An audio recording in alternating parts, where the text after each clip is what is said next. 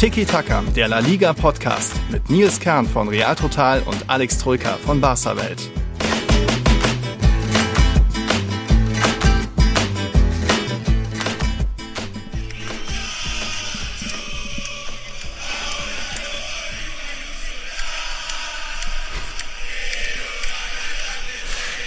Aha, aha.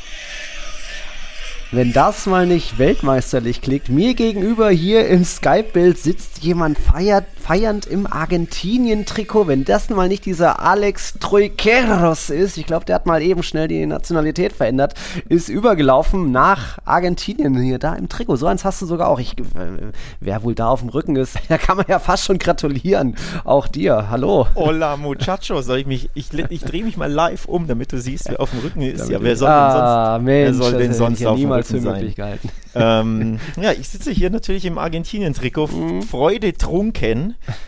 Ähm, hab gerade das Lied der WM abgespielt, denn natürlich Argentinien endlich Weltmeister. Das war Muchachos, äh, der, der, Song, der ja die ganze Zeit von den Argentiniern gesungen mhm. wurde, von den zahlreichen, abertausenden Argentiniern während der WM. Ja, und mein Trikot übrigens ist von der WM 2006 schon, Herr Kern. Oh, wow. Also nicht hier neu übergelaufen, ja, sondern ich bin eigentlich schon immer übergelaufen. Ja. Ähm, Damals noch mit dem Zettel von Lehmann war das doch ne, das Elfmeterschießen, äh, wo, wo, dann Argentinien gegen Deutschland raus ist. War das 2-6? Ja, das war der Lehmann-Zettel gegen Argentinien. Wahrscheinlich war das 2-6, ja. Lang, lang ist her, nee, aber das ist, äh, genau, mein Argentinien Mhm. Äh, WM-Lieder mit, WM mit Argentinien, da fallen mir als deutsche Kartoffel nur ein, so gehen die Gauchos, die Gauchos, die gehen so. Das war ja dann 2014, hatte dann einen anderen Hintergrund, ja. aber jetzt können sich die Argentinier feiern lassen. Hat ein bisschen so, weniger Charme, das Lied, ja, muss man auch weniger. sagen. Ne? Was man hier auf Social Media schon sieht, was da in Buenos Aires losging, dieses eine Video, wo der eine durchs, durch die Straße radelt, während der letzte Elfmeter geschossen wird und dann stürmen alle auf die Straße, als wäre der Weltkrieg beendet. Wow, da merkt man schon, da kann man dann schon nachvollziehen, warum immer bei den Argentinien-Spielen bei der WM so viel mit am meisten los war. Ja, auch bei Marokko, natürlich Mexiko, Brasilien war immer ganz gute Stimmung, aber ich glaube, Stimmungsweltmeister, das waren sie vorher schon, die Argentinier. Und jetzt haben sie sich da auch noch nach 19, äh, 1986 da endlich wieder die WM-Krone aufgesetzt. Und ja, wo, wo fängt man so mit an, eine Folge? Äh, außer natürlich mit Glückwünschen, falls hier Argentinier, Argentinierinnen zuhören sollten. Ähm, summa summarum verdient. Summa summarum hochverdient, fand hochverdient, ich. Also es ist wirklich der absolut für mich verdiente Weltmeister. Mhm. Denn ich glaube, ich habe es im anderen Podcast Talk und Tipps gesagt, für mich hat sich Frankreich ja so ein bisschen durchgemogelt. Ähm, ja. Das war ja schon gegen England spitz auf Knopf, da waren sie nicht unbedingt die bessere Mannschaft. Hinten mhm. raus das eine Mal natürlich abgezockter, aber da hätten sie auch easy einfach ausscheiden können in einem, mhm. in einem sehr engen oh ja. Spiel. Kane noch verschossen, ja. Ähm, auch gegen Marokko, wo sie ja der klare Favorit waren, waren sie wirklich äh, nicht die bessere Mannschaft. Mit zwei Toren weitergekommen, die beiden, beide absoluter Dusel waren, ne? diese abgefälschten Bälle mhm. von, von den Mbappé-Schüssen, wofür er mhm. zwei Assists bekommen hat die prallen dann jeweils zu einem Franzosen und Marokko hat sie auch wieder die Seele aus dem Leib gespielt und Frankreich mhm. war ein bisschen glücklicher. Und deswegen auch im, auch im Finale, mal losgelöst vom Ergebnis, 70 Minuten lang hat ja Frankreich nicht stattgefunden, wenn man ehrlich ist. Und auch da diesen, der Elfmeter hat ihn ja dann neues Leben eingehaucht, aber das war ja eine unterirdisch schwache Leistung der Franzosen mhm. bis dahin. Und Argentinien die ganz klar bessere Mannschaft, vor allem die erste Halbzeit der Argentinier war ja grandios. Und deswegen ja, summa summarum für mich von Anfang bis Ende der ganz, ganz klar verdiente Weltmeister. Wobei Anfang ja ein schönes Wort ist, denn den Anfang haben sie ja versaut, die Argentinier gegen äh, Saudi-Arabien. Ja, das gehört irgendwie dazu, dass ein Weltmeister den Auftakt verliert. War ja damals auch mit Spanien 2010 0-1 gegen die Schweiz verloren. Ich glaube, es Deutschland hatten die nicht auch nicht irgendwie so einen kleinen holprigen Start. Aber ja, es war die Saudi-Arabien-Niederlage dann doch nicht so tragisch und irgendwie die, die Negativschlagzeilen doch ein bisschen zu viel gewesen.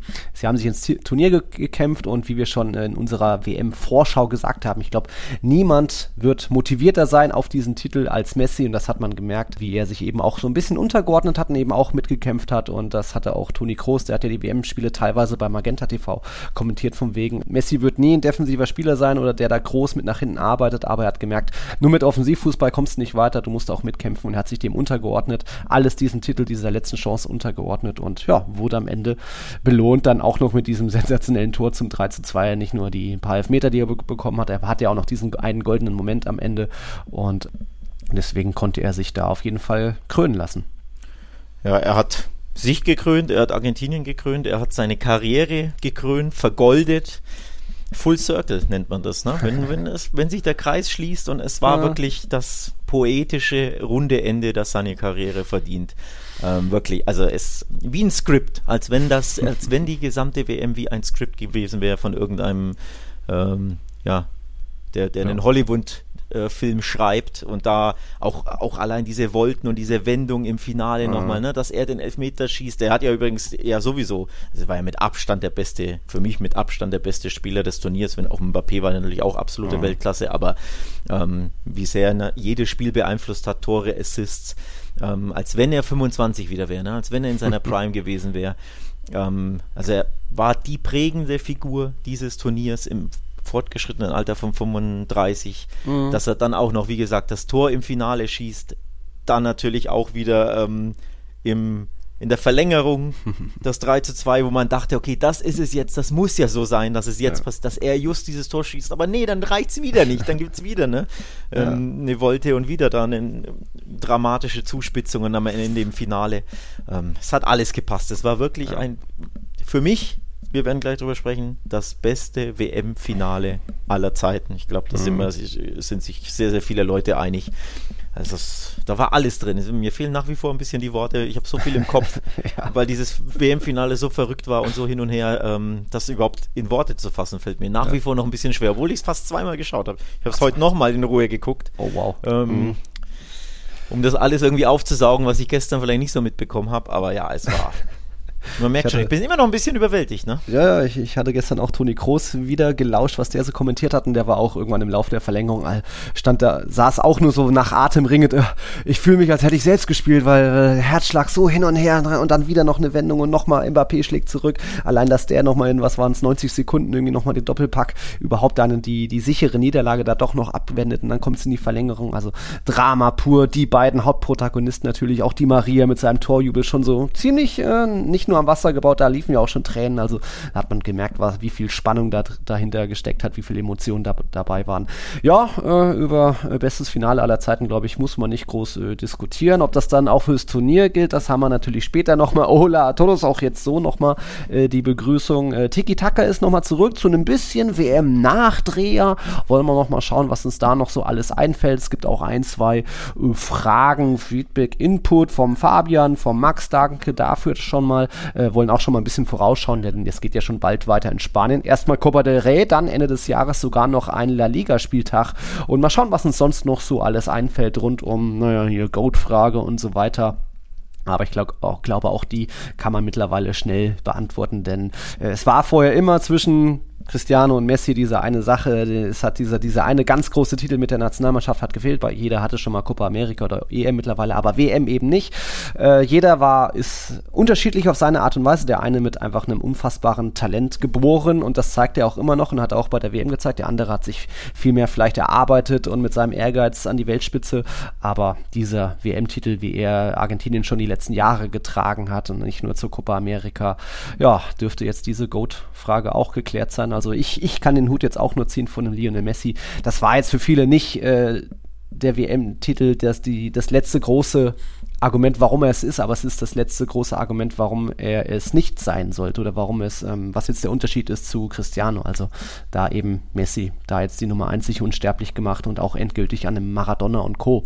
vorbei. Ja, unsterblich gemacht ist genau das Stichwort, ähm, das auch vor allem in Argentinien natürlich ähm, gilt. Nach seit 36 Jahren ne, ähm, warten die auf diesen mhm. Titel. Das ist, ich finde sogar das Volk, das diesen Fußball am meisten lebt. Mit den mhm. Brasilianern vielleicht, die, die ja wirklich, die überstrahlen. Also das, das, das, pure Leben überstrahlt ja diesen Sport so sehr. Oder, oder anders genommen, der Sport ähm, überträgt sich so in den Alltag, ins Leben der Argentinier, die mit Leib und Seele diesem Sport verfallen sind. Und das ist jetzt für die natürlich auch ein Ausweg aus den, aus den schlimmen Zeiten, in denen mhm. sie leben. Gibt ja eine unfassbare Rezession, Wirtschaftskrise etc.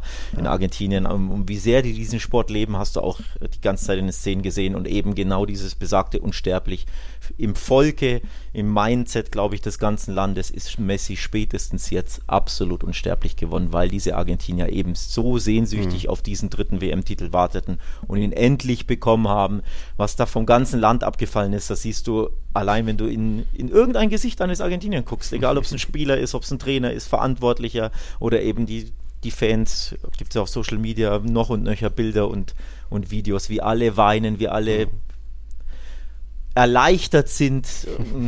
Wahnsinn. Also diese Ekstase, die, die die Argentinier leben, das zeigt ja auch, wie viel das dem bedeutet. Und genau deswegen, Messi ist jetzt derjenige, der ihn diesen Titel gebracht hat. Und das hat er ja wirklich. Er hat ja bei der WM Historisches geschafft, jetzt nicht mal wegen Ach, dem ja. Titel, sondern er hat ja Rekorde gebrochen. Unter anderem der erste Spieler oder der einzige Spieler auch, der in jeder Runde getroffen hat. Ah. Er hat in der Vorrunde getroffen, im Achtelfinale, im Viertelfinale, im Halbfinale mhm. und im WM-Finale ein Tor geschossen. Das hat kein anderer Spieler mhm. jemals geschafft. Ähm, allein das WM-Finale, ein Tor im WM-Finale wäre schon historisch, denn Maradona hat beispielsweise in keinem WM-Finale getroffen. Mhm. Also wenn er immer mit Diego verglichen wird, er hat Dinge Diego längst voraus oder jetzt, mhm. jetzt voraus historisch und deswegen, ja, er hat sich und sein Land gekrönt und vor allem, vor allem sich endgültig unsterblich gemacht und er ist jetzt, glaube ich, ja. wirklich im, im Fußballhimmel als der Beste ja. aller Zeiten. 26 WM-Spiele, eins mehr als Miro Klose, da auch den Rekord und noch vieles mehr. Ich glaube, zweimal Kapitän. Äh, Ma Matthäus, Matthäus. Klose Matthäus war, war's? Klose ist WM-Torschützenkönig immer noch mit 16. Genau der wird von Mbappé übrigens mal überholt werden. ähm, den, Wahrscheinlich. Was, was der für Tore schießt mit 23, schon bei zwei WMs. Ich glaube, hat er jetzt 10, 11, 9, ich weiß gar nicht, habe ich jetzt nicht mhm. genau nachgeguckt. Zu viele. Aber äh, ja, WM-Rekordspieler ist Messi auch. Ich glaube, er ist sogar der Spieler mit den meisten Minuten, also nicht nur den meisten ah, Spielen, sondern ja, auch den meisten natürlich. Einsatzminuten. Also wirklich auch absolut historische Bestmarken gesetzt, mhm. ähm, die man so schnell mhm. erstmal nicht einholen würde, außer Mbappé macht jetzt eben verrückte Dinge ähm, den, bei den nächsten WMs. Aber ja, ja. historisch von vorne bis hinten, was Messi da gelungen ist. Ja, ich glaube, da, dadurch kann, können auch viele neutrale Fußballfans mit dem Ausgang dieses WM-Finals zu leben, weil Frankreich hat ja immer noch eine Zukunft und da ist ja schon wieder die nächste Generation mit auch einem, was weiß ich, einem Chouamini, Kamavinga und Co. ist ja schon da, steht ja schon bereit. Also so viel hat sich ja äh, von 2018, Pogba war jetzt nicht, nicht mehr dabei, in Kanté nicht und Benzema sowieso nicht. Also da, die Mannschaft wird ja trotzdem noch eine Zukunft haben. Ob das bei Argentinien jetzt gilt, ob da Martinez nicht irgendwie so ein One-Hit-Wonder war, vielleicht im Mittelfeld, ob die das nochmal so hinkriegen, wie sie auch für Messi gekämpft haben. Also äh, De Paul auch, der war so gesehen sein Kettenhund, aber hat ja auch eine riesige WM gespielt. Ich weiß nicht, ob die nochmal so motiviert werden können, nochmal so ähm, alles Messi unterordnen können. Wer, wer, war das? Paredes, der vor der WM äh, geäußert hatte, von wegen alles für ihn und dann auch bei dem Moment des letzten Elfmeters zu Messi gerannt ist? Oder hast, hast, hast du meinen Tweet gesehen? Dein Tweet, ähm, ja. Mir ist das nämlich, ich, zufällig habe ich diese, diese Aussage gestern ähm, gesehen mit dieser Zitatgrafik. Ähm, irgendein Medium hat das ne, auf so eine Zitatgrafik gestellt. Mhm. Dass das, äh, wie, wie war das der Satz? Ähm, ich würde mich, äh, wenn wir Weltmeister, also es war, glaube ich, im Sommer, also vor sechs mhm. Monaten vor dem Turnier wurde schon gefragt hier über die Weltmeisterschaft und so hat er gesagt, ähm, ich würde mich mehr für Messi freuen, wenn wir Weltmeister werden würden, als für mich selbst. Ja.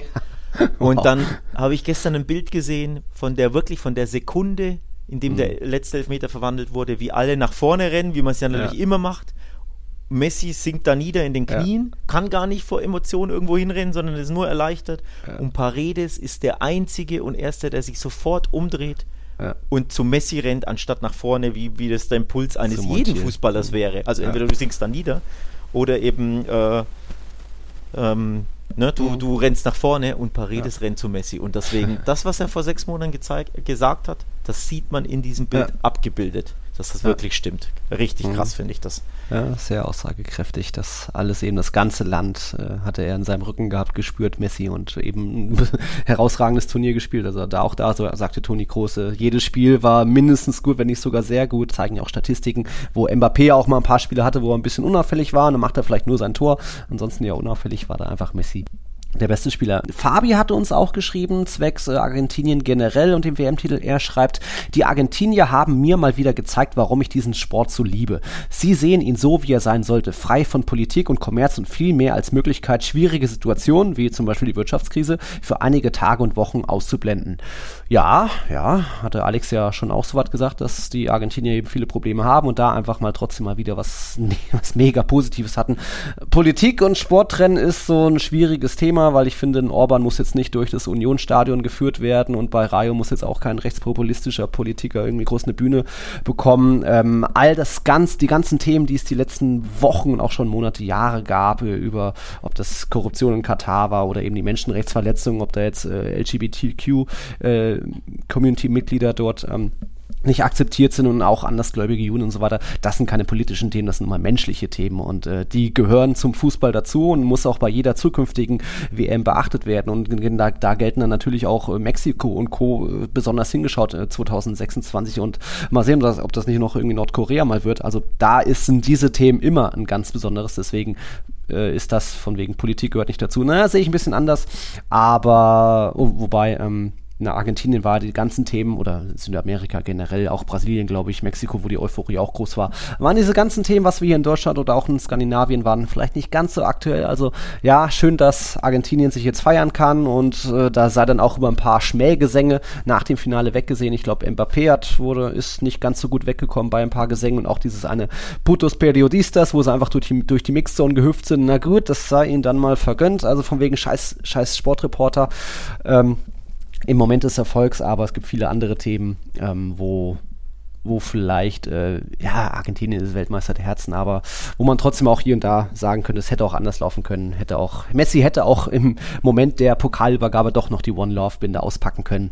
natürlich ist das nur Träumerei. Das ist nur Träumerei. ähm, so ist er leider, leider ja. wirklich nicht. Ähm, übrigens, dieser Song, ähm, ja. Putas Periodistas, äh, hat einen Hintergrund, dass sie ja für ihre, ich glaube, drei WM-Finals ähm, Endspiele, die sie verloren hatten, Copa ja. und WM-Finale, ja immer niedergemacht wurden in den Jahren vor mhm. dem Copa-Triumph jetzt in Brasilien mhm. ähm, und quasi so eine Wagenburg-Mentalität aufgebaut haben und unter anderem ihre Unzufriedenheit ob dieser sehr harschen mhm. Berichterstattung in diesem Songtext oder in diesem Lied ähm, kundgetan haben. Also quasi, ne, die Mannschaft hat sich, fand sich sehr ungerecht behandelt vor, den, vor der argentinischen Journalie vom, von den mhm. Berichterstattern, von den Journalisten.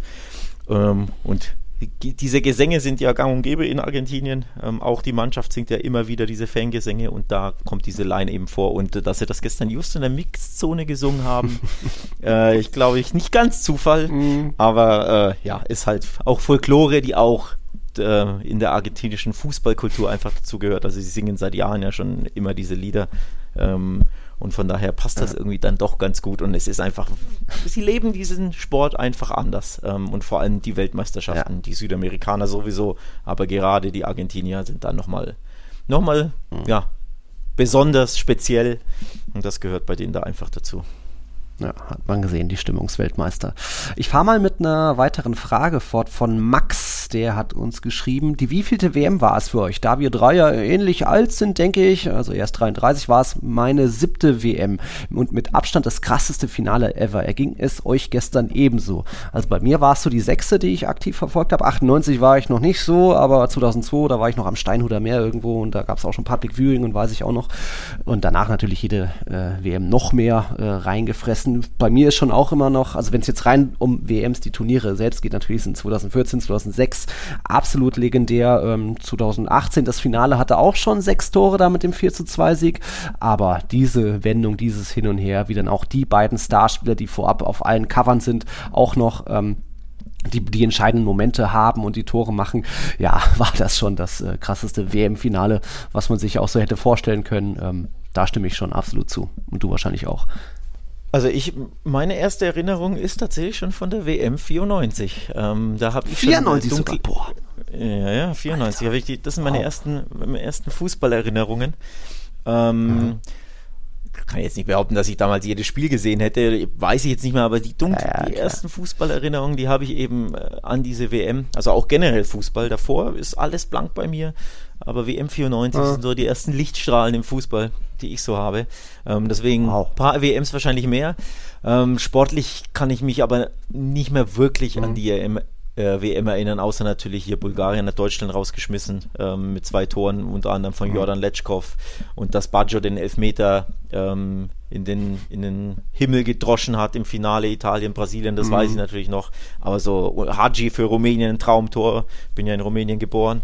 Ähm, mhm. Solche Auszüge weiß ich noch, aber ich kann dir ne, nicht mehr den Weg der Mannschaft A oder B so zurückerzählen. Aber wie gesagt, erste Erinnerung, viel ähm, viel, viel prägender war dann zum Beispiel die EM 96 bei mir im Kopf, Ja. weil Deutschland das Ding ja gewonnen hat.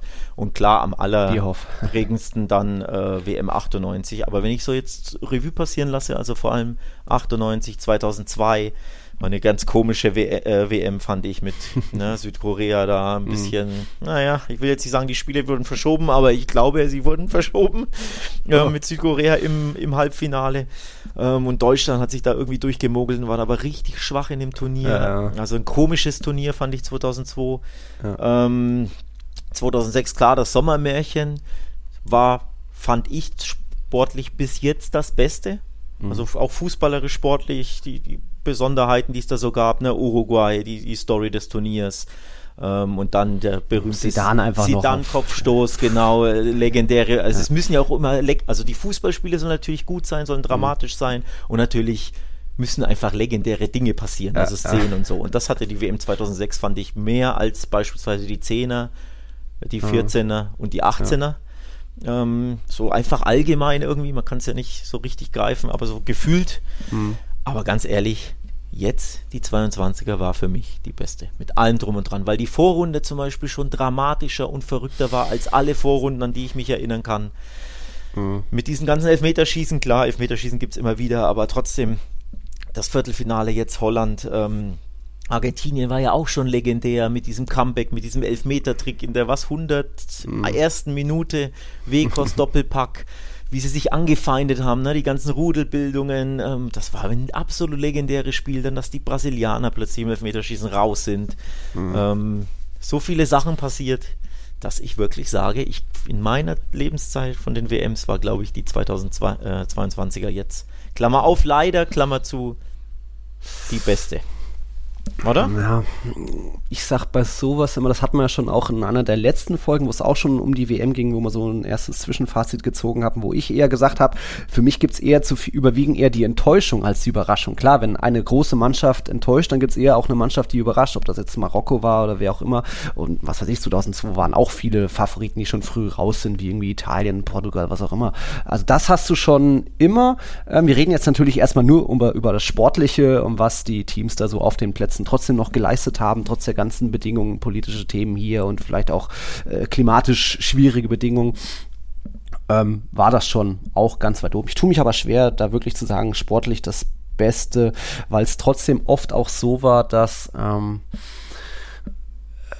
die Mannschaften ja mir oft zu risikoarm gespielt haben, doch eher noch irgendwie Spielstand halten, als irgendwie voll aufs nächste gehen. Ja, es gab ein paar Spiele mit, mit vielen Toren, wie bei Spanien das eine, aber das sind dann eben doch eher nur die Ausnahmen gewesen. Also tue ich mich noch schwer, da zu sagen, dass das die beste WM aller Zeiten war. Das Finale, klar, jeder hat kaum noch Puls gehabt oder eben zu viel Puls in diesen 120 Minuten, aber dass irgendwie große Teams enttäuschen und ausscheiden, hast du immer. Dass es Überraschung gibt auch, ob das Südkorea 2002 war hm, oder jetzt eben Marokko. Sensationell auch mit den Stimmungen auf den Rängen immer und wie dann die Spieler immer noch mit ihren Muttis nach den, nach den Spielen gefeiert haben. Aber sportlich beste WM aller Zeiten, weiß nicht. Würde ich trotzdem, glaube ich, immer noch auf 2006 eher gehen, weil für mich immer noch da diese Zidane-Performances auch gegen Brasilien im, im Halbfinale damals in Erinnerung sind. Oder es hat natürlich auch jeder ganz andere Erfahrung damals, als in Dortmund irgendwie Odonko und Neuville eingewechselt werden. Jeder denkt sich, Ja, hey, was soll denn stimmt. jetzt passieren? Und dann passiert Stimmt, das. ja. Das ist für mich, glaube ich, immer noch so. Aber es ist eher eine emotionale Sache. Ja, ja. Wobei hier, 2006. äh, apropos Dortmund, war doch auch Deutschland, Italien, Italien. war auch Dortmund, Mhm. ne? Ähm, Ja, das war ja auch ein absoluter WM-Schock damals, Ja. ähm, der sich ja auch in, in jedes Hirn brennt.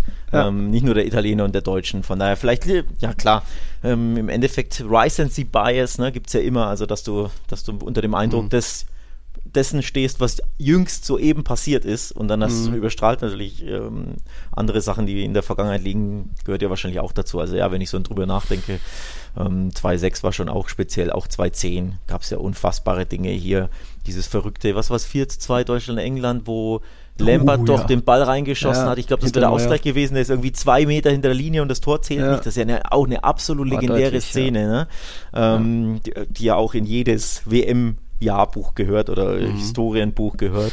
Also es gibt, das, das stimmt schon, es hat schon jede WM immer Historisches. Ja. Oder hier Luis Suarez, der, die oh, Handballparade gegen Ghana, Ghana ne? war ja, ja auch absolut legendär. Also ja, je mehr ich drüber nachdenke, jede WM oder sehr viele WMs waren sehr, sehr speziell, das stimmt schon. Aber ich fand trotzdem irgendwie die 18er, wahrscheinlich weil mich die 18er so enttäuscht hat, mhm. so all around, ja. ähm, fand ich die jetzt so besonders, die 22er, wenn ich drüber mhm. nachdenke. Also 18 hat mich irgendwie kälter ja. gelassen, so emotional. Ist zumindest nicht viel hängen geblieben, außer natürlich ja. das Kroatien als Überraschung weit und so, aber. Genau, ja. in Deutschland natürlich Vorrunden aus, aber gut, äh, jetzt sind wir dran gewöhnt, weil es ist ja wieder passiert.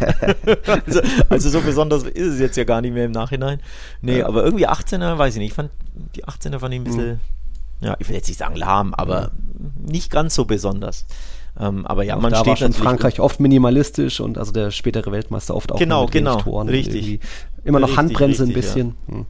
Richtig, ja, wahrscheinlich. Ich glaube daran, ja. ja. Ähm, also ich für mich nochmal, diese WM war, war leider was Besonderes. Ja, also Max hatte nochmal was geschrieben Richtung Alex. Du warst sicher für Messi und Co. Was eine Frage. Ich auch, da ich es ihm vom Herzen gegönnt habe und richtig bei den Toren für Argentinien ausgerastet bin. Dass meine Rochi Blancos, De Paul, Molina und Angelito ebenso Weltmeister wurden, war in dem Fall ein netter Nebeneffekt. So wichtig war es mir für Messi. Ich gönne es der ganzen Nation so, weil es dieser schier unendliche Weg des Leidens seit 1986 endlich ein Ende gefunden hat. Alleine wie die Maria bei seinem Tor schon geheult hat, zeigt die Bedeutung, hat sogar mich äh, mit leichten Tränen abgeholt. Ja, danke Max.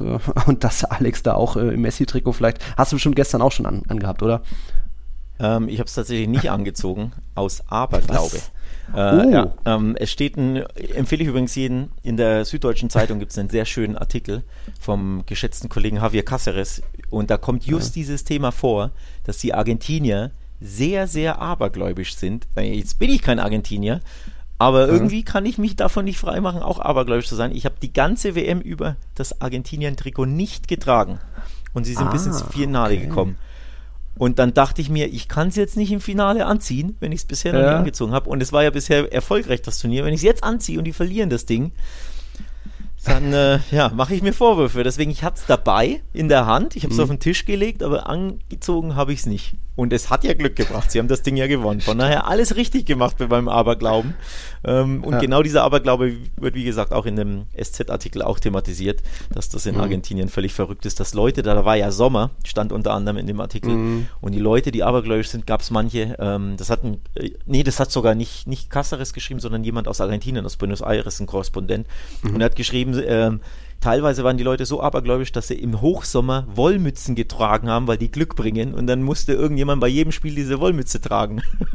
so, ver okay. so, verrückt sind die Argentinier. Und deswegen habe ich mein Trikot jetzt an, ja. weil jetzt ist es vollbracht, aber bisher noch nie angezogen gehabt aus reinem Aberglauben. Ja. Stark, okay. Hm, was hätten wir noch so generell zur WM? Das Thema Top 11 könnte man ja noch zusammenstellen. Da bin ich gespannt, was wir da. Es gibt bestimmt garantiert einige Gemeinsamkeiten, aber vielleicht haben wir auch ein paar Unterschiede. Ich glaube, offiziell ist da noch gar keine raus. Die FIFA hat ja so nach dem Turnier nur von wegen Messi bester Spieler, zweitbester war Mbappé, drittbester war Modric, äh, bester junger Spieler war Enzo Fernandes. Ähm, was vermutlich auch, weil Bellingham einfach nicht so weit gekommen ist. Ähm, wie fangen wir an bei der Top 11? Du hast, glaube ich, auch 4-3-3 gewählt oder hast du mittlerweile 3-5-2? Also erstmal kurz, ähm, ich finde die die Awards, die vergeben haben, so auch richtig. Enzo fand ich auch klasse. Äh, Divo Martinez mhm. für mich der beste ähm, Torwart. Von daher ja, Messi bester Spieler eh zweifellos und klar Mbappé Torschützkönig. Da gibt es ja eh keine zwei Meinungen, weil das ist ja Statistik basiert. Mhm. Von daher gehe ich da schon mal mit. Und genau, ich habe ähm, bei meiner Top 11 tatsächlich äh, Dreierkette, also ich spiele 3-4-3 mhm. bei meiner WM Top 11, weil mir fehlt es an einem adäquaten Rechtsverteidiger. Ähm, den du, ja, weiß ich schon, wusste ich ja. eh, dass du da eine klare Nummer 1 hast auf rechts, aber ich fand den, den du höchstwahrscheinlich wählen wirst, äh. nicht so überzeugend oder für mich gab es nicht diesen einen Rechtsverteidiger, der mich voll überzeugt uh hatte. Deswegen habe ich auf Dreierkette umgestellt. Okay. Ähm, ja, ich spiele 3-4-3 Diamond sozusagen. Mhm. Und im Tor, ich habe es ja eh schon vorweggenommen, für mich Dibo Martinez der beste Torhüter diesem Turnier mit absoluten oh. Weltklasse-Saves und zwar alles Entscheidenden. Und nein, ich meine nicht mal die Elfmeter-Saves, die natürlich auch genannt werden müssen. Aber diese Parade in der was 120. gegen Kolo Muani. Alter. Alter.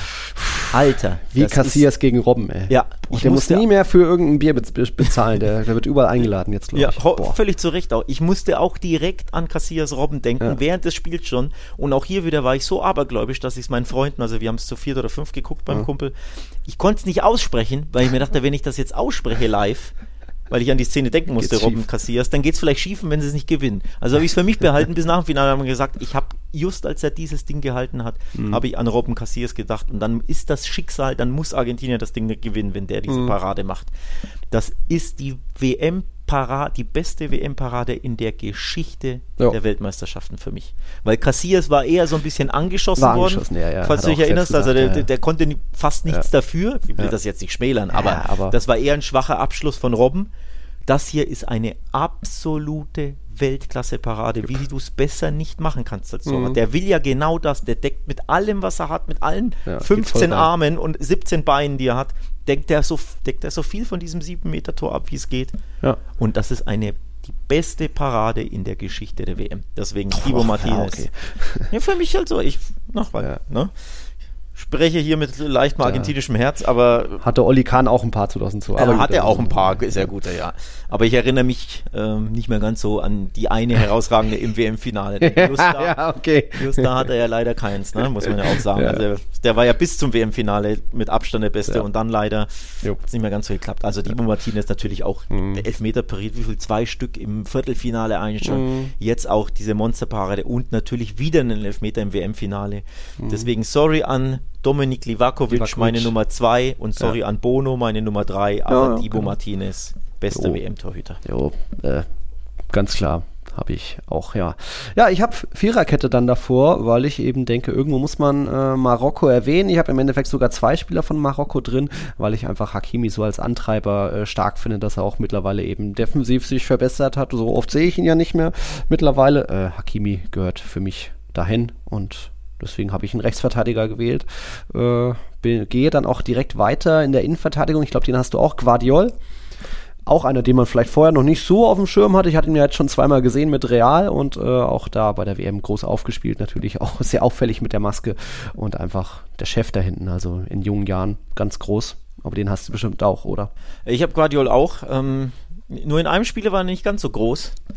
Just gegen Argentinien, da wurde ein bisschen ja, von Messi vorgeführt. Da war der ja, der, der Dios mit der Bisschen langsam halt, auf einmal. Genau, war halt ein hm. Ticken besser, aber ansonsten ein grandioses Turnier. Bei äh, Spiel um Platz 3 ja auch dann das Tor erzielt, also seine WM-Leistung auch gekrönt durch ein Tor. Ja. Deswegen, genau, ich habe Guardiol. Ähm, Linksverteidiger, du hast deinen noch nicht genannt, aber da haben wir den gleichen Theo Hernandez. Ja, Theo. Der beste ähm, ja. Linksverteidiger auch. Der auch erstmal keinen Stammplatz hat und dann genau, reinkommt und dann so groß Weil sein Bruder sich äh, leider mhm. am Kreuzband verletzt hatte, genau. Kam er dann rein, aber ähm, top, top ja. äh, Linksverteidiger. Ja. Ähm, von daher, den haben wir auch beide. Übrigens, beide Außenverteidiger, ehemalige Madridistas, ne? Mhm. Madrilen. Ja, 17, 18 waren sie beide die, bei uns. Die beide jeweils, und das sage ich schon seit Jahren, völlig zu unnötig und überstürzt verkauft wurden von Real Madrid. Ist jetzt eine andere Story, ja, aber, ja, aber wenn man jetzt drauf guckt auf die WM, wie stark die beiden sind, ähm, oder generell, ne, seit Jahren jetzt, äh, bei, der eine bei Milan, der andere bei, mittlerweile bei PSG, wie mhm. stark die spielen, muss man einfach sagen, Real Madrid hat da einfach Fehler gemacht, die zu verkaufen. Also völlig fahrlässig. Aber andere Story. Mhm. Mhm andere Story. Ja. Der eine musste zu Kohle, der andere war im Kopf vielleicht nicht ganz. Aber wer weiß, Hakimi, glaube ich, wird eines Tages zurückkommen. Egal. Ja, weil bei mir ist es eben Viererkette und ich habe dann noch Upamecano dazu genommen, aber auch nur, weil jetzt bei Argentinien, ja, jetzt keiner so mir in Erinnerung geblieben ist. Also ein Otamendi äh, gehört da jetzt vielleicht weniger rein als ein Upamecano. Aber bin ich gespannt, ob du da Gegenargumente hast oder wen du jetzt noch. Ja, ich bei meiner zweiten Innenverteidigerposition oder zwei von drei in, in meiner mhm. Dreierkette. Ich habe Theo eben als linker Innenverteidiger. Mein mhm. Gott, da, da, da trägt sich ein bisschen, aber geht schon.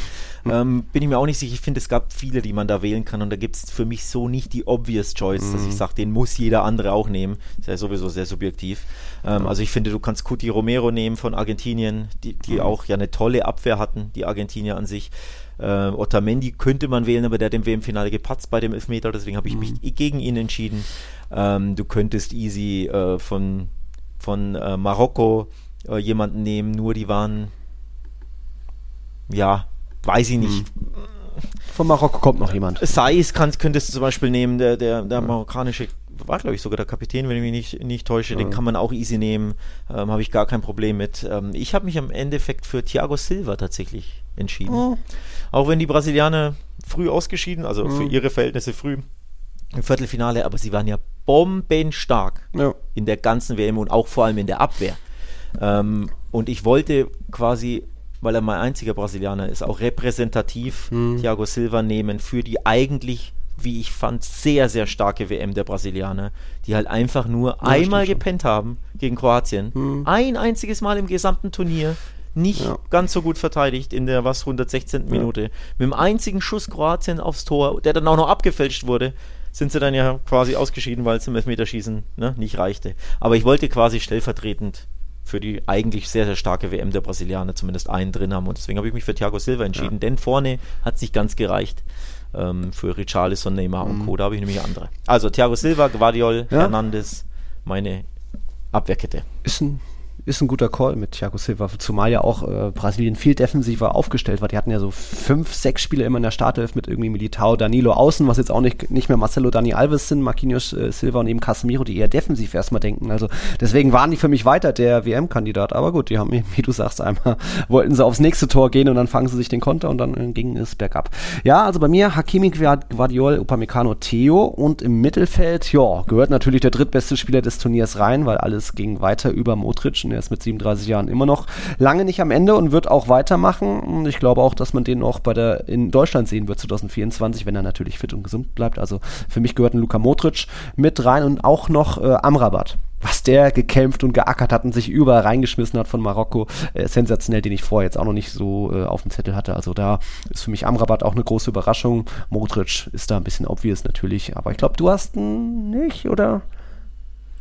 Ich habe mich, gegen hab mich gegen Modric entschieden. Ähm, und mhm. zwar nicht äh, anti-Real Madrid-Bias, nee, nee, geht gar nicht. Ich fand die Kroaten im ganzen Turnier nicht überzeugend. Klingt natürlich komisch, die wurden jetzt Dritter, äh, wieder eine grandiose WM gespielt. Ne? Vor, vor vier Jahren wurden sie Zweiter, mhm. Vize-Weltmeister, jetzt Dritter. Da muss man ja jeden Hut vorziehen bei einem Land, was 2,5 Millionen Einwohner, weiß ich gar nicht, mhm. plus minus. Das ist äh, fantastisch, aber Sportlich hatten sie mich nicht überzeugt bei der WM.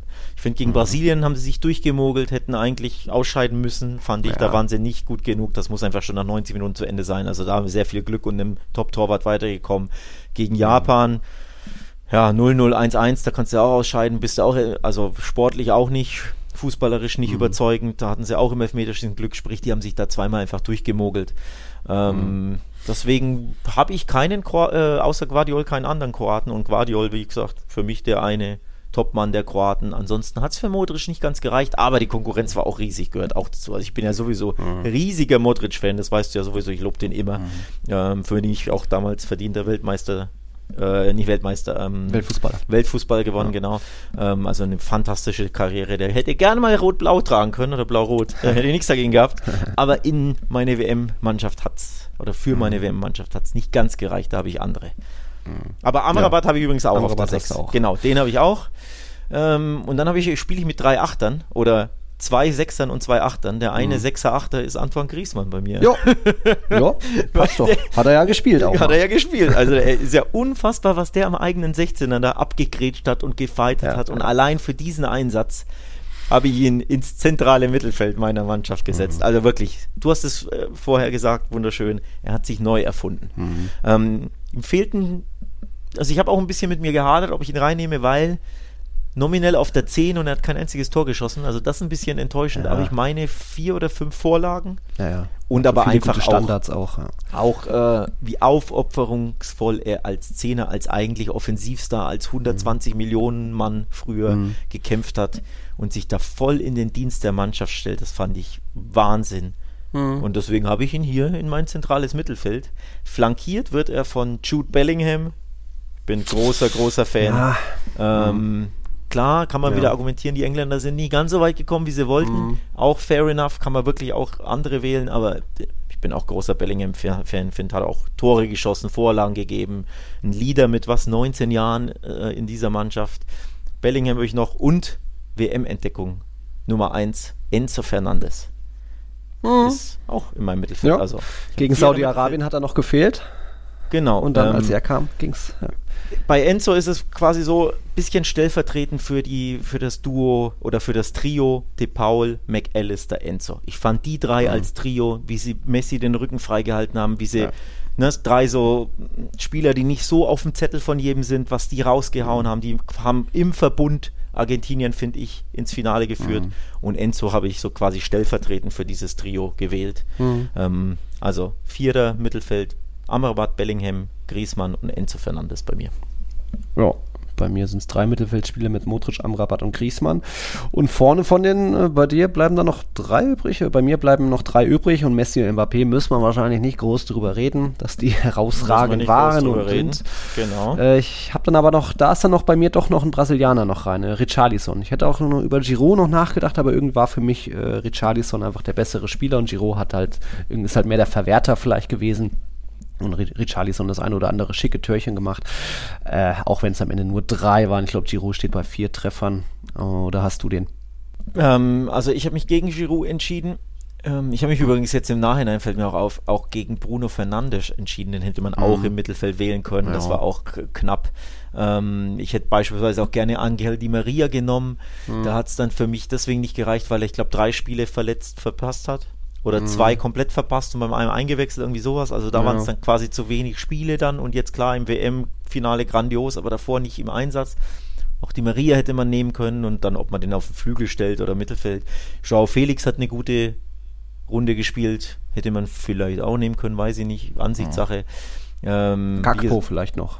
Gakpo, genau, hätte man easy auch nehmen können, aber ich habe mhm. mich am Endeffekt für die zweite WM-Entdeckung, finde ich, die man null auf dem Zettel hatte, weil man sie nicht mal in der Stammelf auf dem Zettel hatte, entschieden, nämlich für Julian Alvarez von ah, Argentinien, mhm.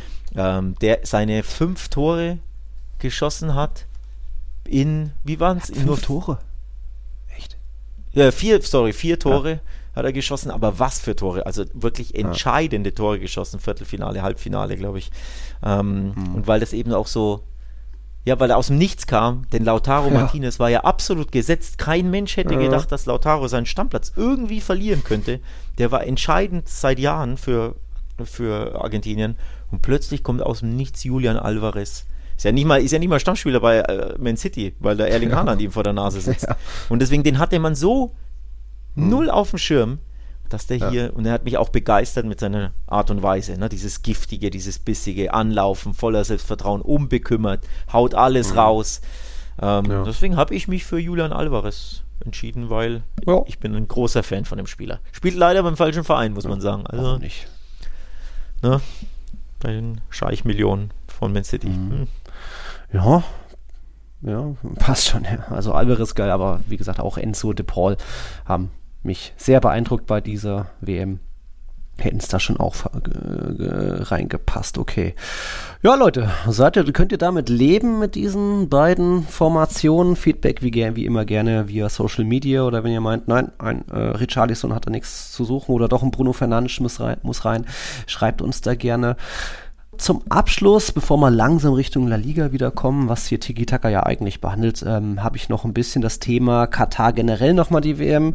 Es war für manche vielleicht sportlich die beste aller Zeiten, aber natürlich nicht mit dem vielen drumherum und weil vieles einfach auch fake war. Also das äh, gab noch eine Sache, wie, die mir jetzt erst vor ein paar Tagen, was ich gelesen hatte, von wegen, dass teilweise sogar der Rasen angemalt worden sein soll. Oder dort, wo kein Rasen mehr war, um einfach da so ein bisschen die, die, die, das Bild zu erhalten, nee, alles wunderbar und, und, blühende Landschaften hier und so weiter. Es gab teilweise gekaufte Fans, Influencer-mäßig, dass dort einfach so viel Fake für mich war. Neben all diesen ganzen anderen Themen, von wegen, als Jude hast du es vielleicht nicht ganz so schön, als Schwuler, als, als Lesbe, was auch immer keine kaum Pressefreiheit eingeschränkte, dass teilweise die Apps der Fans überwacht wurden. Korruption natürlich vor dem vor dem vor dem Turnier. Äh, die FIFA sagt selbst, das Turnier wäre klimaneutral. Ja, am Arsch. Ihr habt irgendwie ries, riesige Stadien hingebaut, aber messt jetzt nur diesen diesen diese 30 Tage statt irgendwie die ganzen Jahre, um das mit in die Klimabilanz zu ziehen. Ein kleines Land, Infrastrukturfans mussten täglich in ein- und ausgeflogen werden. Dann sind wir haben wir noch gar nicht die toten Arbeiter oder die restlichen Arbeitsbedingungen unter dem Kafala-System erwähnt und so weiter und vieles mehr.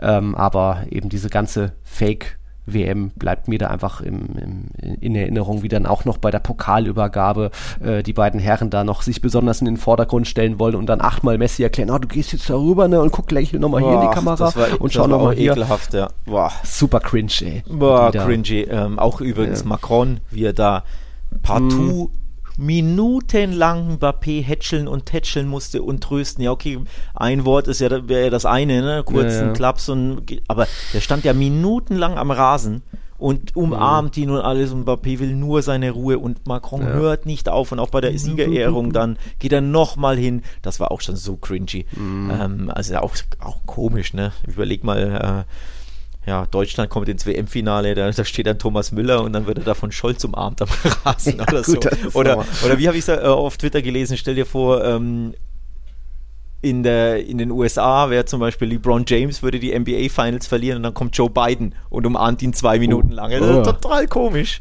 Einfach oh, sehr, ja. sehr seltsam, sehr suspekt. Also das war auch cringy mhm. und ja, was Infantino da gemacht hat, da merkst du halt auch, wie der auch dieses Scheinwerferlicht liebt und natürlich will er auf jedem Foto zu sehen sein neben Messi. Ja, ja. Wow. Wow, war das Stars. Äh, Pfui. Für ihn die größte Pfui. WM aller Zeiten. Spektakulär und Feuerwerk. Ja, ja, ja sein Plan, die Pläne von Katar und auch von der FIFA sind aufgegangen. Hier tolle Glanzfotos und alles bling bling und alles wunderbar. Die ganze Welt hat zugeschaut mit vier Milliarden Leuten oder so weiter. Ich glaube, in Frankreich die TV-Quoten waren zwischenzeitlich bei 24 Millionen, am Ende beim Elfmeterschießen sogar bei 29 Millionen, hatte ich heute im Radio gehört.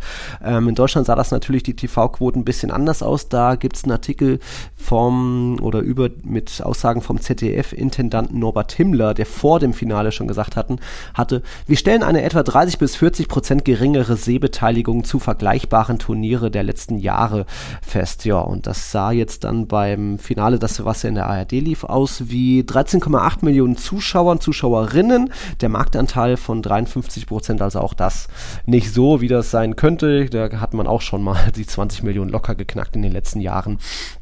Ähm, aber das sind dann eben auch nur die Zahlen aus Deutschland, wo natürlich auch irgendwie das, das, deutsche Interesse überschaubar war aufgrund der Nationalmannschaft, aufgrund Winter und müssen wir uns nichts vormachen, dass in Argentinien es fast jeder gesehen hat und im Rest der Welt mit irgendwie vier Milliarden ähm, Zuschauern ist das, äh, ist das natürlich auch so der Fall und da ist, ist, eben der Plan, wie gesagt, von FIFA und Katar aufgegangen. Und das ist dann eben das Thema Sportswashing, wenn hier Infantino und der Emir da sich so nochmal inszenieren und nochmal hier bling bling äh, mit in die Kamera rein, rein lächeln und Messi gar nicht gehen lassen wollen. Das ist eben das Thema, wie der Sport benutzt wird, um da irgendwie der Welt den Anschein zu machen, hier ist alles wunderbar, hier ist alles gut und ja, was dann äh, ablenken soll von den vielen anderen schlechten Themen, die es sowohl in Katar als auch bei der FIFA diesen korrupten Haufen gibt. Naja. Ja, ja. und äh, wie nennt man das, die Zuspitzung des Ganzen mhm. war ja dann diese Robe, die sie eben dann ne, ähm, umhängen.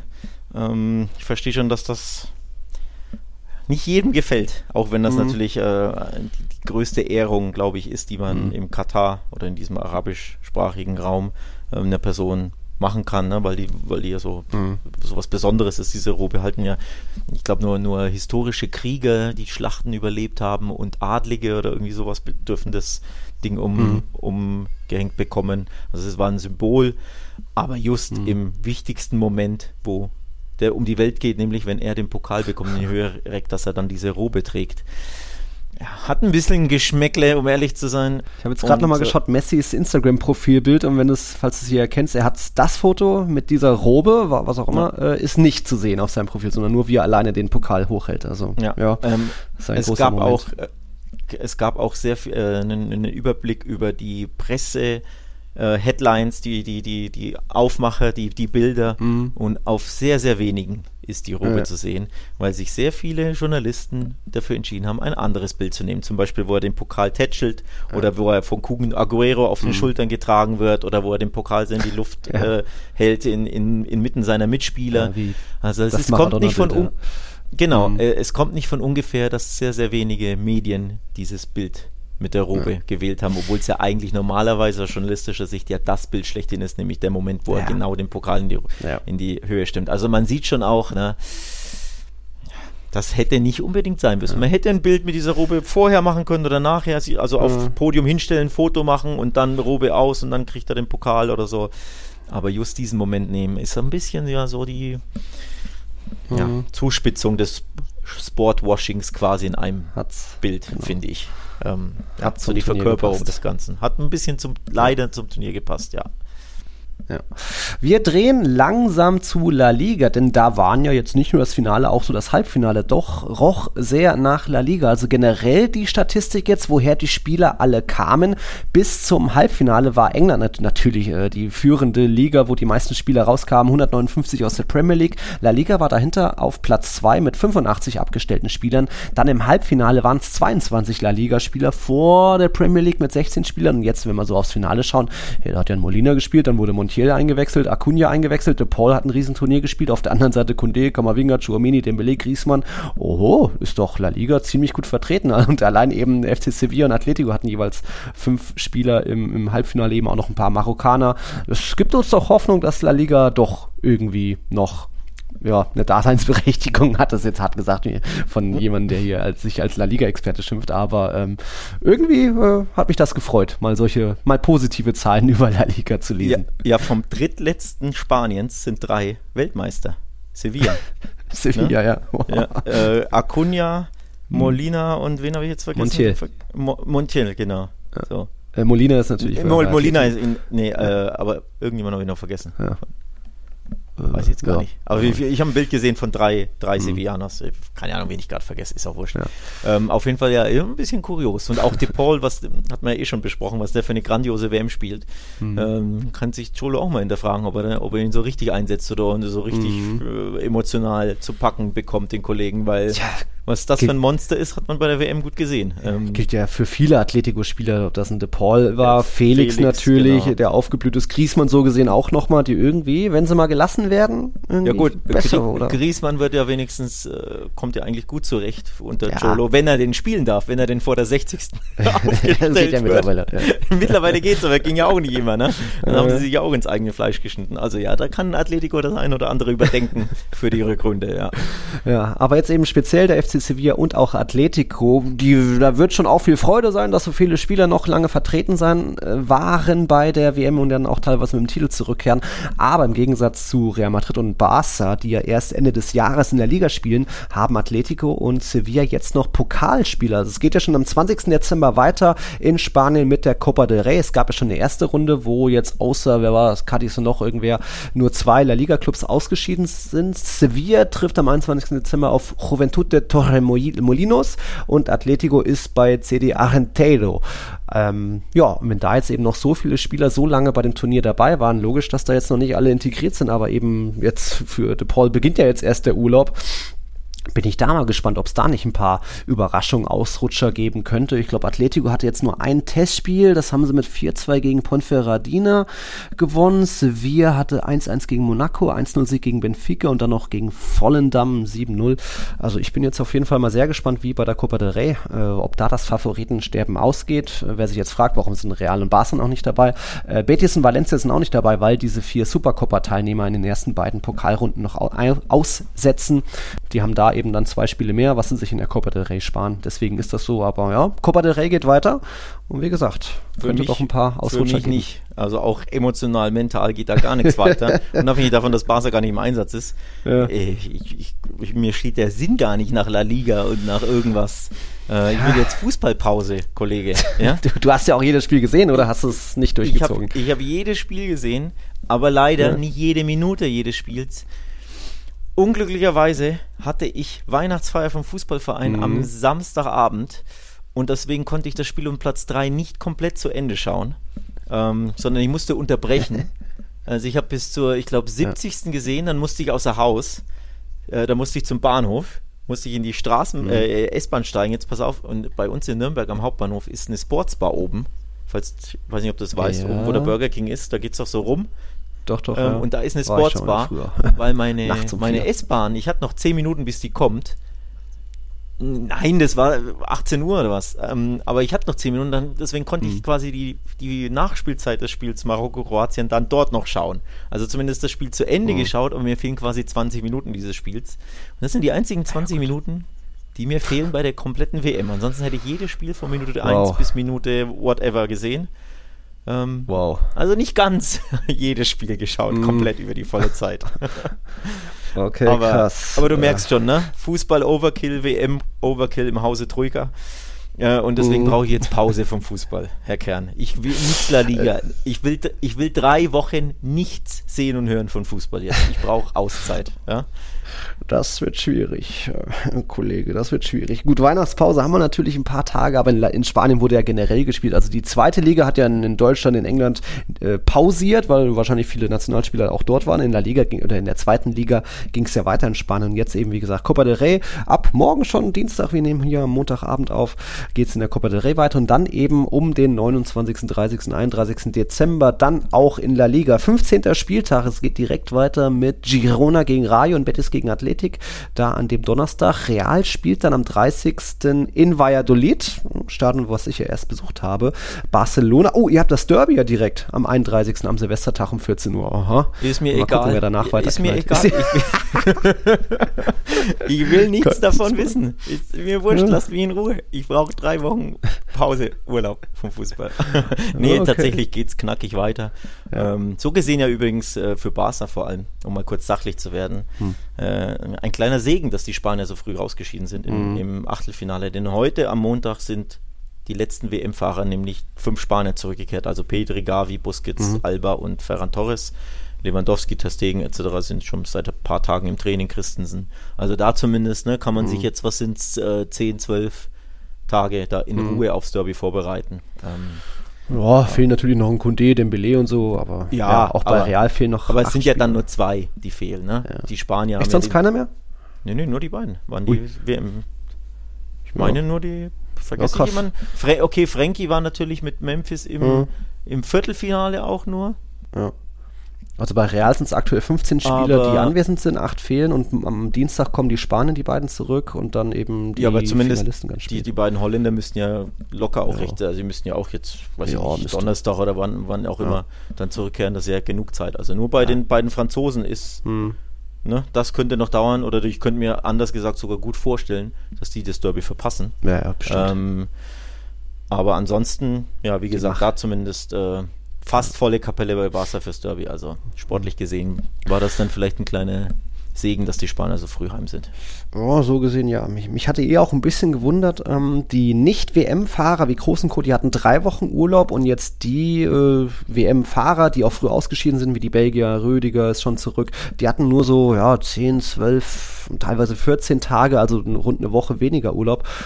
Ja, Hauptsache Urlaub, Hauptsache mal abschalten können, aber dann eben nur zwei, teilweise zwei Wochen. Bin ich mal gespannt, ob die dann direkt wieder jetzt auch mental und physisch wieder noch voll bei Kräften sind, wenn es da weitergeht in der Liga. Das hat ja, haben ja Ancelotti und Co. schon oft vor dem Turnier gesagt, von wegen, das wird eine kuriose Saison. Wir müssen danach, nach der WM schauen, wer wie zurückkommt. Immerhin bei Real Madrid ist Benzema wieder einsatzbereit. Das war dann doch eher nur eine kleine Verletzung, weswegen er von der französischen Nationalmannschaft abgereist ist. Hat ja auch heute an seinem Geburtstag sein Nationalmannschaftsende oder Rücktritt bekannt gegeben. Auch großes Geschmäckle. Merkt man schon, dass da wohl es auch nicht mehr ganz so rosig war. War, war wie gesagt wohl nur eine kleine Verletzung. Also er hätte noch spielen können, gehört ja offiziell auch noch dem Kader an, bla. Aber er wird dann zumindest wieder Spielen und hoffentlich auch diese Pechsträhne mit seinen vielen Wehwehchen jetzt mal hinter sich gebracht haben. Und alles andere muss man wirklich abwarten, wie die Spieler zurück sind, wie sie dann drauf sind. Und das gilt ja dann auch eben bei Atleti, bei Sevilla, wo die vielen, viele andere Nationalspieler aus Marokko auch sind, also die sich ja auch teilweise ähm, komplett verausgabt haben. Also auch ein Enesiri hat wieder getroffen, auch so ein Spieler, wo man sagen muss, im Verein läuft so auch gar nicht, aber dann in der Nationalmannschaft auf einmal blühen die komplett auf. Und Bono auch ziemlich gut gewesen natürlich. Mal schauen, wie es da weitergeht. Ähm, hast du noch was zum zur Rückkehr in ich Spanien? Ne, ne, nee, aber eine galante Überleitung. Uh. Mal schauen, wie es weitergeht. Apropos, wie geht es denn bei uns weiter? Herr ah, ja, ah. bei uns gibt es noch ein etwas unter einen Baum mit äh, Sonderfolge für unsere Patreons. Wir haben uns was überlegt, was Besonderes, äh, was wir schon immer auch mal machen wollten weil wir jetzt ja einige Stadien schon gesehen haben, jetzt kommt endlich die Folge mit eben den besten Stadien, besten Städten so und da haben wir verschiedene ähm, Rankings oder Kategorien zu uns zu überlegt, wo wir eben die ganzen Stadien, wo wir schon waren, ob das in Bilbao war, in San Sebastian, viele, viele dabei. Da wird man eine Sonderfolge jetzt die nächsten Tage aufnehmen und das dann vermutlich noch so am 24. oder so veröffentlichen, aber eben nur für unsere Supporter, nur auf patreon.com slash Podcast. Dort gibt es eh schon jede Menge Sonderfolgen, die auch ziemlich zeitlos sind. Sprich, wer sich jetzt anmeldet, kann auch die gerne noch anhören, weil da sind auch viele generelle, normale, zeitlose Fragen dabei. Und ja, das wollen wir jetzt ähm, aufnehmen mit verschiedenen Kategorien. Was hat man da, Alex, alles? Ja, also wir machen ein Stadienranking von quasi von unseren Stadien, in denen wir waren. Vergleichen oh. das schon mal, weil du warst in sehr vielen Stadien in Spanien und ich habe das äh, ähm, auch mal gemacht. Ich, treue Zuhörer wissen ja, ich war allein jetzt im Herbst ne, in Sevilla, in hm. äh, Valencia unter anderem. Und dann habe ich mir überlegt, oh, welche Stadien hast du denn alles schon gesehen? Und dann ist mir so eingefallen, das wäre doch interessant, dann mhm. Stadionranking zu machen. Also welches Stadion am Ende quasi ich am besten finde in Spanien du am besten findest und um mhm. das ein bisschen zu ja, quantifizieren oder ein bisschen ja. seriöser zu machen. Subjektiv bleibt es ja sowieso, ist ja klar, aber ein bisschen, dass man es greifen kann, wenn wir uns überlegt, ja, wir machen verschiedene Kategorien. Also mhm. wir, wir kategorisieren unter anderem ja, eine Sache, die man bewerten kann, ist Optik, Architektur des Stadions, also wie sieht diese Schüssel aus, dann mhm. wie ist so das Ambiente im Stadion, also das eine mhm. ist, wie ist es von außen, aber dann wie ist es im Stadion selbst wie ist die Lage im, in der Stadt? Also ist, liegt das Stadion irgendwo ab vom Schuss oder ist es mhm. direkt am Meer oder ist es im pulsierenden Stadtzentrum? Ne? So, das sind ja. so die Kategorien, die wir uns überlegt hatten. Das klabustern wir in Ruhe dann in dieser Folge aus und dann vergeben wir Punkte in diesen Kategorien und dann die Gesamtpunktzahl. Danach erstellen wir quasi ein Ranking, wahrscheinlich Top mhm. 10, denke ich mal. Ähm, Ranking und dann sehen wir mal, welches Stadion da bei uns wo landet, bei mir mhm. und bei dir. Also so objektiv wie möglich versuchen wir das abzuhandeln. Also ich freue mich sehr auf die Folge. Sehr, sehr spannend. Ich habe für mich das noch nicht durchgespielt bisher. Von daher ähm, bin ich da sehr gespannt, wo ich da lande, welches Stadion bei mir wo landen wird, wie das ja. bei dir ist. Gute ähm, Frage, ne? Schöne Sache. Also, wie gesagt, wie für. das Benabeo da oben dabei ist, ja. Genau, genau. Ähm, von daher bin ich gespannt. Wie gesagt, die Folge wird unterm Weihnachtsbaum liegen für alle Supporter, für alle Patrons. Deswegen, wer Bock hat, mhm. uns zu supporten, uns zu unterstützen und diese Folge dann anzuhören, patreon.com slash Podcast. Link in der Description. Ihr wisst, wie es läuft. Und genau, dann gibt es da eine schöne Sonderfolge, mhm. auf die ich mich persönlich jetzt wirklich sehr freue. Ich habe da echt Bock drauf. Ich bin gespannt, weil ich erwarte natürlich, dass du dir irgendwie dein Bernabeu auf Rang 1 hin mogelst, ja. ja mal schauen. Ich, ich sage ja schon mal, das optisch attraktivste ist ja für mich ein anderes, aber das kommen ja, deswegen kommen ja noch die anderen Kategorien dazu. Ich, also, ja, übrigens, kleine, also ich habe es ja noch nicht durchgespielt, ich habe ja. das Ranking so noch nicht gemacht, das mache mach ich dann jetzt erst die Woche. Aber ich glaube auch, ich habe das Bauchgefühl, dass das Bernabeu bei mir hoch, weit oben ja, Hoch, ja klar. Ich glaube, ich, ich, ich versuche es zu vermeiden. ja. aber, aber es ist schon. Vor allem, äh, weil du schon Klassiko-Siege von Barca dort erlebt hast. Also. Gut, aber da, Moment, da war die Stimmung am Biendenali nicht so toll. ja, ja, da war ja Totenstille. Ne? Von daher mal gut. gucken. Also du merkst schon, da, da gibt es vieles zu diskutieren. Mhm. Ähm, wir werden die Stadien auch aufzählen. Ich bin mal gespannt, wer mehr, mehr spanische Stadien von uns hat. Oh. Ich glaube du, aber es könnte sein, dass ich mehr Top-Stadien habe. Das also von sein. Erstligisten, von ja. historischen Traditionsclubs. Da könnte ja. ich vielleicht mehr haben. Könnte ich mir vorstellen. Also, picke-packe volle Sonderfolge für Patreons ja. gibt es unter dem Weihnachtsbaum. Ja, genau, das kommt. Da könnt ihr euch schon mal bei Patreon anmelden. Und zum Abschluss wirklich nur noch das letzte. Wir hatten ja die letzten Folgen immer noch das Thema hier Spotify Wrapped. Ähm, da war ja bisher immer noch, ist Thomas aus Wien der Führende mit seinen 2657 Minuten. Jetzt kommen natürlich noch ein paar dazu zu, von dieser Folge. Ähm, uns hatte aber noch Matthias aus Tirol geschrieben. Der hat zwar in Anführungszeichen nur 2546 Minuten, Respekt. Er schreibt aber dazu, ich bin auch junger Papa, unsere Große ist zwei Jahre, unser Kleiner acht Monate und habe schon sehr viele lange Nächte mit Kind auf dem Arm und euch im Ohr verbracht. Danke also auch für die Ablenkung. Oh, ja, Matthias, äh, dann wer weiß, wann du uns jetzt anhörst. Also halte durch. Es macht ja Spaß, es lohnt sich es ist ja auch was Schönes, aber ja, manchmal nervt das auch und dann kann ein Podcast, glaube ich, nicht ganz schaden. Äh, viel mehr Tipps habe ich da aber auch nicht. Das übernimmt dann doch irgendwie bei uns meistens äh, Stefanie und ich gehe dann eher nochmal spielen mit ihm und mache ihn so müde und wirbel mit ihm rum und dann wird Louis irgendwie automatisch schwindlig und müde und dann klappt es meistens. Aber ja, danke für das Feedback. Gut, Gut, okay. Dann haben wir es tatsächlich, oh, tatsächlich über eine Stunde, hätte ich nicht gedacht, dass wir den WM ja, gab, ja, gab ja viel zu besprechen, ne? Gab ja viel zu, ähm, ja. Wir haben die Goat-Frage geklärt jetzt und äh, die, die, haben nicht wir geklärt, die hat äh, der Goat höchst selbst geklärt. geklärt mit seiner WM. Ja, Lionel Messi jo. hat sich gekrönt. Ich hm. gehe weiter ein paar Artikel aufsaugen, gibt viel zu lesen. Mhm. Ähm, für mich ich, ich, ich inject in meine Venen weiterhin, den Argentinien-Triumph. ähm, also da gibt es wirklich schöne Artikel. Du wirst weiter das Muchachos-Lied vor dich hin. Ich werde das tatsächlich jetzt, sobald wir hier auflegen, werde ich sofort wieder abspielen. Ähm, äh, ja, um ein bisschen noch zu schwelgen. Mhm. Also du merkst schon, mir geht's gut. Ähm, Ja.